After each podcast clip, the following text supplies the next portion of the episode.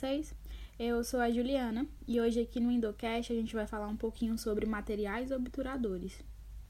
Bom, para que a gente usa esses materiais obturadores? Quais as funções deles nos nossos tratamentos endodônticos? É, a gente vai utilizar eles após a instrumentação, após o preparo químico-mecânico dos nossos canais radiculares.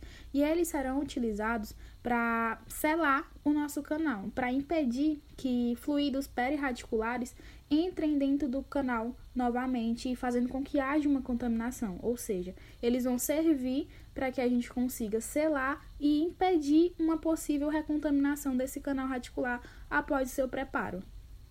Além dessa capacidade de selar, é importante que esses materiais obturadores apresentem uma compatibilidade biológica com os tecidos apicais e periapicais, né? Para que não haja uma irritação, não torne o nosso tratamento um agente irritante do, dos tecidos, né? E também é necessário que esses materiais possuam uma capacidade de mineralizar o, a região apical do, do canal radicular.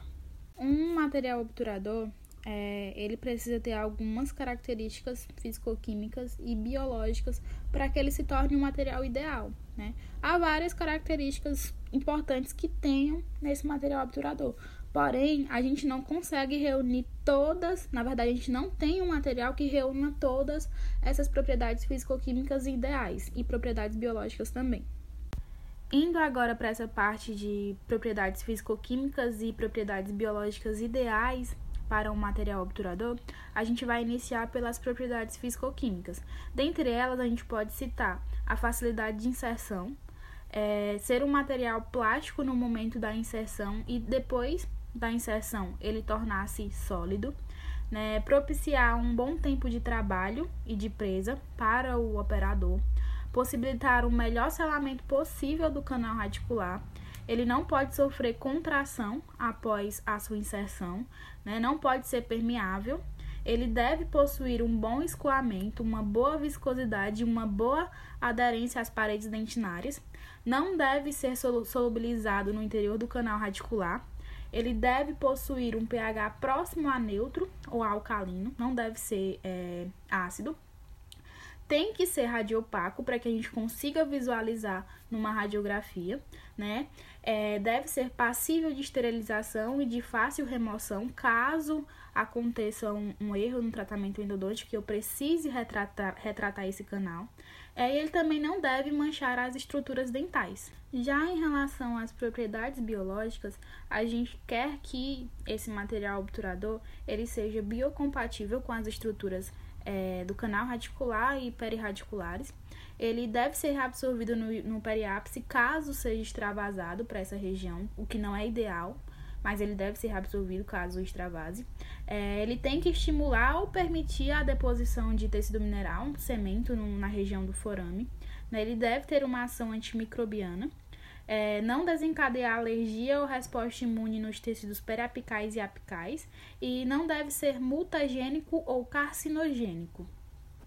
Há uma classificação que divide esses materiais obturadores em sólidos e materiais em estado plástico. No caso, os materiais sólidos são os cones de gutta-percha, já os materiais em estado plástico são os cimentos.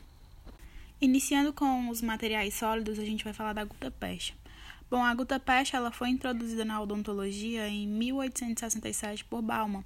Né? ela é uma substância vegetal que é extraída na forma do látex é, de árvores da família Sapotácea que existem principalmente lá nas Filipinas ou na Sumatra. Ela também é encontrada na floresta amazônica aqui no Brasil, mas em menor quantidade. Ela é a substância sólida mais utilizada porque ela reúne algumas características que tornam o seu custo-benefício bem melhor do que outras substâncias, por exemplo. É, no caso, algumas características que a gente pode citar é, por exemplo, o fácil emprego dela. Ela tem um custo reduzido e é bem tolerada pelos tecidos perapicais.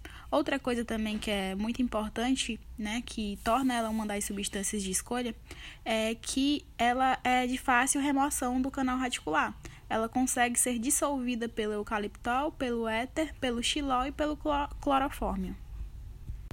Apesar de ter o nome de cone de gutta-percha e a gente pensar que por isso a composição maior do cone vai ser de gutta-percha, a gente pensa é, de forma equivocada, porque a composição desses cones vai ser de apenas 20% em média de gutta-percha. Os outros 80% são formados por óxido de zinco, é, sulfatos metálicos ceras e, e ceras e resinas. No caso, o componente que há em maior quantidade nesses cones de gutta-percha é o óxido de zinco. Agora, falando das características desse, desses cones de gutta-percha, né, a gente pode dizer que eles não mancham a estrutura dental, desde que colocados, inseridos no local certo, né, que é dentro do canal radicular. É, a gente pode falar também que, ela, que ele apresenta um baixo custo, e isso é um fator de suma importância para a indústria é, transformar esse material é, em vilão. Por quê? Porque vende mais e eles não vão ganhar tanto em cima, né? É um material de fácil é, empregabilidade, não é solubilizado em contato com os fluidos orgânicos, né? é estável dimensionalmente é fácil de ser removido do canal radicular. A gente pode remover tanto com aquelas soluções que eu acabei de citar, ou com a Gates, né, pelo calor. Ela é bem tolerada pelos tecidos, é inerte.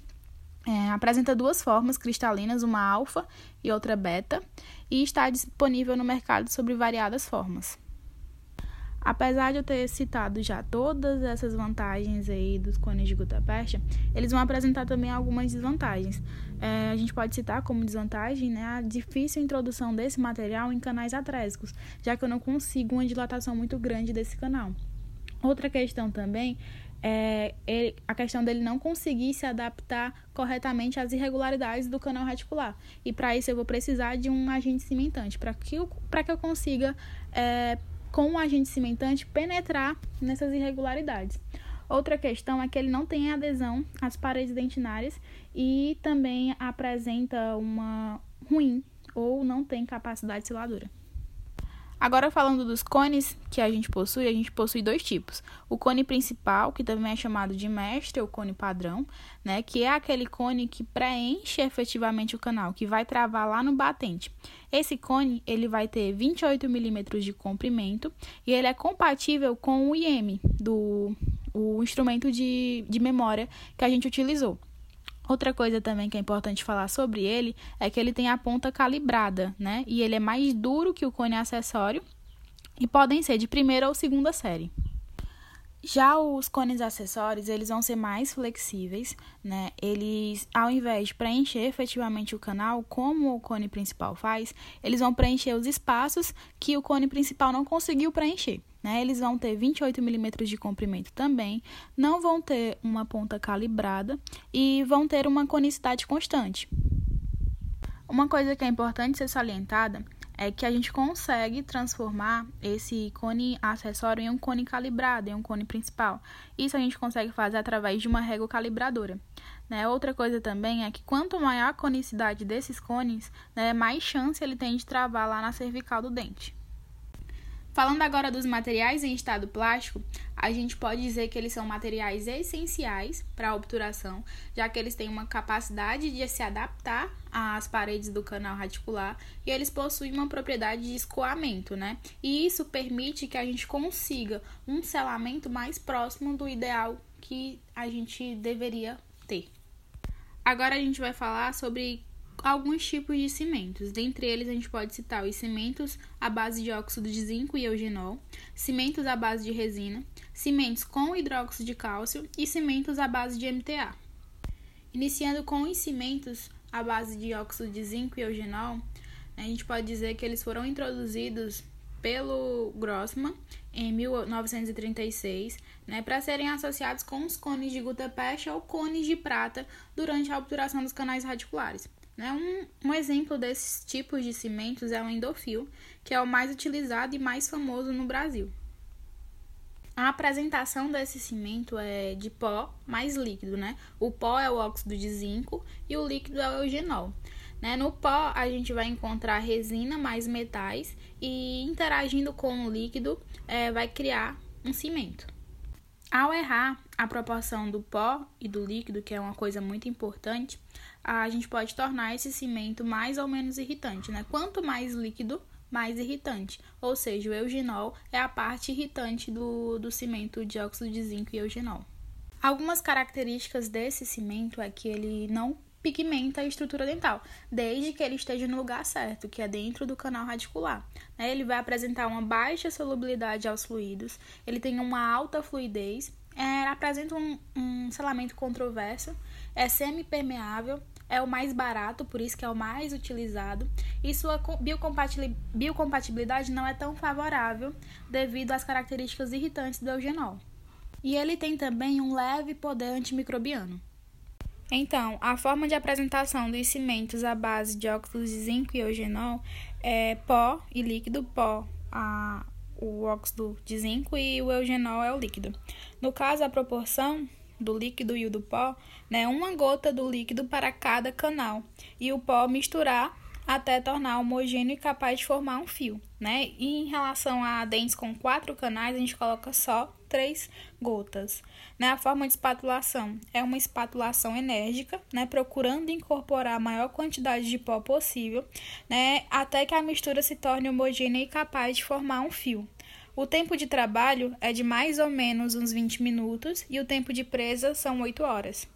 Uma observação bem importante que deve ser feita é que, após obturar um canal com um cimento à base de óxido de zinco e eugenol, a gente não deve utilizar é, um sistema adesivo, no caso de resinas compostas. Por quê? Porque o eugenol vai interferir na polimerização desses agentes. Indo agora para os cimentos à base de resinas plásticas, é, a gente pode dizer que eles foram introduzidos na odontologia em 1954, né? E eles são frequentemente indicados devido à sua excelente adesão à dentina. A diferença dele para os cimentos de óxido de zinco e eugenol é que a resina desses cimentos consegue se aderir à parede dentinária. Um exemplo desse tipo de cimento é o AH+, que hoje ele é considerado padrão ouro em relação aos cimentos, né? E ele é um cimento resinoso, à base de resina epoxiamina, cuja forma de apresentação dele são pasta-pasta. A proporção utilizada para manipular esse cimento é comprimentos iguais da, da pasta, né? E o tempo de espatulação e a forma é a espatulação procurando misturar as duas pastas até que se torne uma pasta homogênea, né? não ultrapassando o minuto de espatulação. É, o tempo de trabalho são 4 horas e o tempo de presa são 8 horas. Algumas características que tornam esse cimento AH Plus o padrão ouro é que ele é um cimento né, que tem um bom tempo de trabalho de presa, ele apresenta uma boa estabilidade dimensional, tem uma boa radiopacidade, né, ele tem uma baixa solubilidade, é, tem bom selamento associado a boa capacidade de penetração nos túbulos dentinários. Né? Ele libera é, formaldeído em concentrações mínimas, ou seja, ele é pouco irritante. Né? E ele é bem tolerado pelos tecidos, fazendo ainda com que haja a indução de, de um selamento biológico em até 90 dias. Falando agora dos cimentos com hidróxido de cálcio, a gente pode dizer que esses cimentos é, são cimentos resinosos que apresentam na sua formulação o hidróxido de cálcio. A formulação desse tipo de cimento é líquido pó. Né? O líquido ele é composto por resina do tipo A e o pó é composto por hidróxido de cálcio, mais dois radiopacificadores e um endurecedor. A proporção utilizada para esse tipo de cimento é de 2 para 1 ou 3 para 1. Né? A forma de espatulação é uma espatulação procurando incorporar o pó à resina até que a gente obtenha uma mistura homogênea, sendo assim obtida a consistência adequada para formar um fio. Né? O tempo de presa é de aproximadamente 40 horas. Algumas características que a gente pode citar desse tipo de cimento é que ele apresenta uma boa capacidade de selamento, né? Ele tem um, um, uma característica um pouco ruim, que é sofrer o escurecimento da sua massa após a presa. Ele apresenta baixa solubilidade quando em contato com os fluidos periapicais e quanto à resposta do organismo, existem resultados discordantes nos estudos. Né? Ele é indicado quando não tenho certeza que eu consegui fazer uma limpeza efetiva é, daquele canal radicular. Por fim, a gente vai falar sobre os cimentos à base de MTA, mais especificamente do MTA Filapex, que é um cimento produzido e desenvolvido aqui mesmo no Brasil, também é exportado para os Estados Unidos, né? E ele é apresentado na forma de pasta-pasta. Esse cimento, ele é a base de MTA, como já falei, que é o agregado de trióxido mineral, e de resina de silicato, né, que é uma resina extremamente compatível. É, durante o, o, processo de obturação, esse MTA vai hidratar né, e vai se transformar em hidróxido de cálcio. E por isso ele vai apresentar uma ligeira expansão durante o tempo de presa. Por quê? Porque ele vai liberar o hidróxido de cálcio. Em relação às proporções utilizadas, né, como ele é, tem uma forma de apresentação pasta e pasta, é, a gente utiliza uma proporção de comprimentos iguais dessas pastas. É, o tempo e a forma de espatulação é uma manipulação suave, buscando apenas homogeneizar a cor dessas pastas, né? O tempo de trabalho é de 20 a 30 minutos. Algumas características que eu ainda não falei sobre o MTA é que ele apresenta um pH alcalino, ele tem uma boa aderência às paredes dentinárias, tem uma alta fluidez, uma baixa é, solubilidade, ele é altamente biocompatível e apresenta a capacidade de induzir a deposição de tecido mineralizado. É importante frisar que esse material precisa de mais estudos para ser consolidado no mercado, né? E ele é indicado é, para dentes perfurados, para perfurações e para canais que apresentam forame amplo. E resumindo tudo, né, a gente pode dizer que quando eu vou escolher qual cimento, qual cimento se adequa em qual situação. Bom, clinicamente o raciocínio é de que, é, por exemplo, é um paciente de rotina, um caso convencional, eu utilizo o endofil. O endofil vai resolver o problema. Se for um caso que complicou, por exemplo, onde eu não tenho certeza que limpei tudo durante o processo, aí eu vou utilizar um cimento que tenha o hidróxido de cálcio, né? Por exemplo, Sila 26, né? E já, por exemplo, eu perfurei um dente, né? Preciso de um, um material é, que vai me ajudar a selar essa perfuração. Aí eu utilizo o MTA Filapex. E esse foi o nosso Endocast de hoje. Espero que vocês tenham gostado. Qualquer dúvida pode entrar em contato com a gente que a gente está aqui para responder, tá? Um abraço!